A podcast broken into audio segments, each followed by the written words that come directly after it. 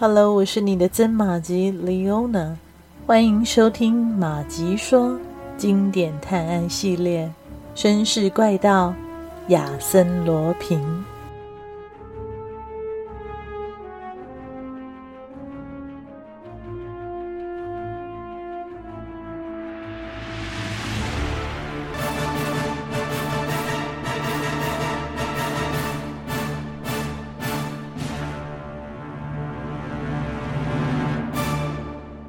听阿尔唐汉姆继续不停地说着，塞尔尼娜拿不定主意了。她犹豫不决，不知道自己该不该过去勒住男爵的咽喉，逼他说出实情。在摸清楚状况前，塞尔尼娜没有轻举妄动，她留了下来。第二天，男爵十点就出了门，塞尔尼娜一直等到仆人们开饭了。才从藏身的壁柜里出来，他认真地检查床和床内侧的墙壁，却没有任何发现，所以他决定再继续留下来。晚上，阿尔唐汉姆爬上床，关了灯，又和昨天一样，开始说：“喂，怎么样，朋友？还是不说嘛？别骂人，我给你十天的口粮，如果你不说，十天后。”就会饿死。塞尔尼娜听得一愣一愣的，她没有弄错，男爵确实是和史坦维格老头说话，但史坦维格究竟被他关在哪里呢？接下来的一天里，塞尔尼娜还是无法查到其他的情况，只好悄悄地离开了杜邦别墅区。星期三上午将近十一点。内阁总理收到一封署名为塞尔尼娜王子的限时信，信中说，诺尔曼局长被关在加尔舍的格利希纳别墅地下室内，有人会在下午两点对警察局长采取不利的行动。另外还说自己会在巴赫夫人的家中等候，以协助警方。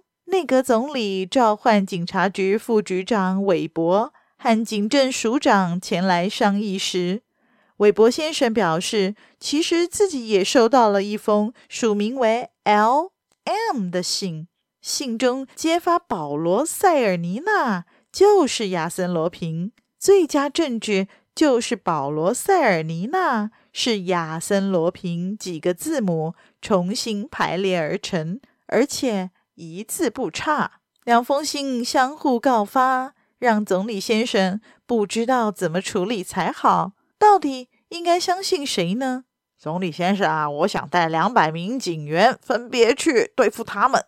韦伯先生说：“好吧，就这样决定。”十二点十五分，塞尔尼娜王子在一家餐馆见了他的两位得力助手杜德维尔兄弟。这么说，你们也要参加行动了吗？太好了，我也会参加的。什么，老板？你真的认为诺尔曼没死？这是当然，我已经公开表示要帮助诺尔曼先生，难道不应该由我来把这话兑现吗？吃完饭，塞尔尼娜带着这两个人到了新城庄园，在通往加尔舍补习学校的小路上。他吩咐杜德维尔两兄弟以警探的身份到格利西纳别墅去，并进到地道下去看看情况，看自己留在地道的东西还在不在。因为他曾放了一包东西在地道的门边。一分钟后，杜德维尔兄弟回来了，说地道里的两道门都开着，东西也还在，一切很顺利。塞尔尼娜让杜德维尔兄弟回警局。自己则来到了纳蒙夫人家。一进门，纳蒙太太便说：“勒纳维收到他的信后，就赶去巴黎了。”塞尔尼娜吓了一跳，他并没有写过这样的一封信，信是假造的。失望和愤怒的情绪蒙蔽了他的理智。他赶到巴赫夫人家，没有找到人，于是他又冲去阿尔唐汉姆的住处。想在警察来之前看住他，从他嘴里问出勒纳维的下落。见到阿尔唐汉姆，塞尔尼娜二话不说，把男爵打翻在地。勒纳维在哪儿？你把他弄到哪儿去了？你如果不告诉我，我就……阿尔唐汉姆毫无反抗之力。他说：“放心，他很好啊，真的是你呀。当然，不过你得承认，是因为你在这方面过于粗心，我才能得手。”少啰嗦！你把它藏哪儿了？塞尔尼娜因为愤怒而扭曲的脸镇住了阿尔唐汉姆男爵。他用威胁的口气说道：“听着，你提议的合伙，我本来是不同意的，但现在我同意。太晚了，慢着慢着，我不止同意啊，还答应不再插手这件事，好处都让你一个人独享。只要你放了勒纳维。”阿尔唐汉姆男爵笑道：“看你低声下气的求我，还真是有意思啊！现在的我有绝对优势，必要时我可以杀人。”蠢货！塞尔尼娜轻蔑地骂了一句，然后掏出怀表说：“男爵啊，两点了，你的时间不多了。韦伯先生会带着一群壮如小牛的青年冲进你家，抓住你。”那条地道也有人守着，你完蛋了！断头台在等着你。说吧，我可以救你的。守那地道的是我的人。阿尔唐汉姆听了之后，一脸苍白，结结巴巴地说道：“你干了这种事，就为了那个小姑娘？我不会说的。好吧，那我们就等着看吧。”栅门口传来了一些声响，很快的，栅门被冲开了。说吧，哎呀，现在还来得及。说完，你就可以走了。你呢？我留下，我有什么好怕的？男爵将窗帘拉开了一条缝，塞尔尼娜也凑了上去看。他吓了一大跳，说道：“啊，莫非你也做了同样的事？很好啊，看样子韦伯似乎带了一两百个人来呀。”男爵笑了起来，说道：“是啊，不过我可没这面子，抓我应该只需要六个人就够了。这显然是冲着你来的，亚森·罗平。你跟警方说了？对，我说，塞尔尼娜王子就是亚森·罗平。塞尔尼娜眼见计划受阻，不得不赶紧动脑拟定新的方法。外面的人开始冲撞前门，此时。阿尔唐汉姆突然拔腿一伸，勾倒了塞尔尼娜，自己趁机逃往地下室。塞尔尼娜赶紧爬起来，拔腿直追。到了地下室时，两人打斗起来，抱成一团，压在地道入口的门板上。正在难分高下之时，那板子似乎动了动。男爵使出浑身的劲，想挣开塞尔尼娜的纠缠，好让门板能被顶开。难道门板下的是他的人？会是那个杀手吗？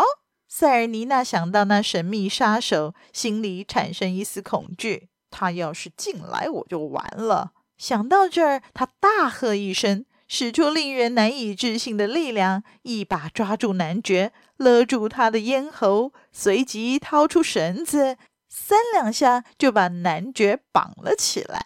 男爵喘过气来说道：“你如果把我交出去，勒纳维就活不成了。”塞尔尼娜一震，低声对他说：“即使现在放了你，你也什么都不会说的，对吧？”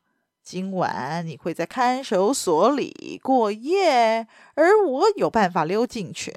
只要你告诉我勒纳维在哪里，我就救你出去，不然你的脑袋就保不住了。地道上头已经响起了纷乱的脚步声。塞尔尼娜把刚才的话又重复了一遍，就下了地道。他朝第一道门走去，打着手电筒寻找那包裹。可是包裹不见了，他想穿过地道到另一栋楼，那边的门却关上了。很显然的，有一个神秘的家伙打乱了他的计划，破坏了一切。他输了，韦伯很快就会发现他。就在塞尔尼娜苦思对策时，从门板那边传来了一声悲惨的叫声。他快步往回走，半路上他似乎看到了一道黑影。塞尔尼娜冲进地下室，但已经太迟了。阿尔唐汉姆的喉头鲜血淋淋，气若游丝。我会救你一命的，只要你告诉我勒纳维在哪儿。男爵吐出几个含含糊糊的词，塞尔尼娜惊慌失措，只有这家伙的一句话，自己才能够救出勒纳维，不然他就会活活饿死了。快说啊，回答我！勒勒我勒！就在这时候，地下室的门被撞开了。二十。二十七，男爵话还没说完，十几把枪已经指向了他们。亚森·罗平，你要是敢再动一下我，韦伯先生举枪对着塞尔尼娜大声喝道：“我我就毙了你！”快乐和担心令这位副局长先生的声音有些发抖。韦伯先生让手下打开一扇百叶窗，日光照了进来。这时，他才发现阿尔唐汉姆受了伤，已经奄奄一息。但从阿尔唐汉姆那张着的嘴可以看出，他似乎还想说什么。韦伯先生指着塞尔尼娜问道：“他是亚森·罗平，对吧？”“对，罗平。”“诺曼尔先生在哪里？”阿尔唐汉姆把目光投向角落里的一个壁柜上。韦伯先生打开壁柜。里面放着一个包裹，他打开一看，认出了里面装着的东西，那正是诺尔曼先生的那套橄榄绿礼服。韦伯先生不禁浑身颤抖：“啊，混蛋！他们杀了他！没有，这可是这套礼服，我不明白。”阿尔唐汉姆转眼望向塞尔尼娜，韦伯先生明白了，说道。哦，亚森·罗平偷了诺尔曼的衣服，打算逃走，这正是他的惯用手法。不过，看到垂死者的目光，韦伯先生觉得他还有话要说，秘密还没有完全揭开。塞尔尼娜·诺尔曼，男爵含糊不清地说：“他已精疲力竭。”他断断续续的话让大家如坠五里云雾。韦伯先生做了一个荒谬的推断，他趴在垂死者的耳朵旁，大声地说道：“亚森·罗平和诺尔曼其实是同一个人，对吧？”他忐忑不安地等着答案，但阿尔唐汉姆还没来得及回答，便死了。非常感谢您的收听，希望马吉们收听节目之后，也别忘了按下赞助键，以实际的行动支持马吉创作更多有趣的故事。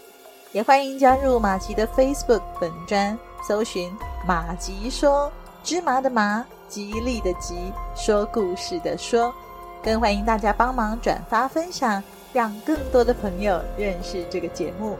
绅士怪盗亚森罗平，我们下集再续。